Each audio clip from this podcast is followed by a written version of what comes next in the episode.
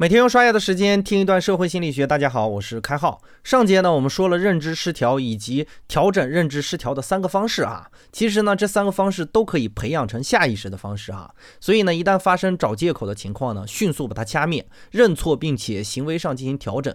在一段时间后呢，这种积极的行为就会成为一种习惯。虽然开浩不喜欢鸡汤，但是鸡汤里所说的优秀是一种习惯，我倒是很认同哈。而关于找借口呢，开始的时候我们只可能是一个理由，而随着认知失调的升级呢，我们这种理由有可能会上升到另一个层面，这个层面就是自我确定。举一个简单例子来说，自我确定是什么样子啊？比如呢，我组建一个活动，就是督促大家一起看书嘛，一起交流。事实上呢，我也确实在做类似的事情哈。渴望读书，但是找借口不读的伙伴，通常都有一些简单的理由，比如说我忙啊，我最近状态不佳啊，或者这本书我不爱看啊等等。如果这种理由我们没有忽视，而是和对方辩解，最终会导致怎样的结果呢？先声明哈，我这里没有这样的人，所以呢，并不是针对谁说的哈。如果他的借口被否认呢，他有可能进入另一个死循环，这个死循环就是自我确定，他会证明自己不读书也能很幸福，拿出若干不读书的优势来同我辩解，这就是自我确定。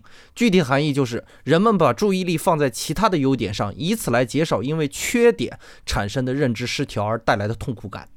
不得不说呢，自我确定体现了人类高明的创造力啊。在逃避问题的过程中呢，这种创造力表现得尤为出众。我们编撰借口的能力呢，甚至超过了我们平时工作的能力。每个找借口的人呢，都能构思出一本小说来哈。仔细回想一下，如果你今天迟到了，在路上呢，脑子里反复构思出各种应对老板的情况呢，其实大脑的做工非常大哈。而认个错呢，着实没有这么复杂哈。刚才我们也说了，认知失调导致的自我确定，事实上是一种创造行为，而认错、改变错误只是服从行为。客观上来讲呢，创造的行为要比服从的行为更为复杂、更耗力。比如，让你写一篇文章费劲，还是让你抄一篇文章费劲呢？为了证明一个借口付出的努力，甚至比修正这个错误所要消耗的脑力更大。我们可以确认的是，在逃避问题的过程中呢，自我确定事实上是一种高耗能的、得不偿失的行为。所以呢，在努力精进的人的眼里呢，找借口的行为显得愚蠢，而且又笨拙，更别提强化这个借口了。当然，我们必须承认的是，生物在繁衍的过程中呢，经常会产生这样成本与收益不符合的偏差，而我们下意识地认为摆脱责任要优于承担责任，事实呢，则是截然相反的。这种情况其实可以理解嘛，人总会出现影响偏差，就是说我们会高估失败或者失望等负面情绪带来的影响。比如认错后短暂的自责，我们会认为天塌下来了。认错意味着全面认输，所以坚持在错误的道路上狂奔。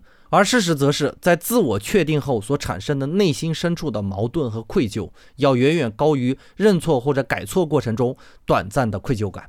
所以呢，持续强化一下我们这两节的内容哈。在面对问题的时候，要积极的认识到问题并改善问题。如果一味的靠拖延和找借口来处理呢，问题会越来越大。甚至有一天呢，当我们想要处理它的时候，发现自己竟然要面对的是比开始认错还要可怕很多的庞然大物。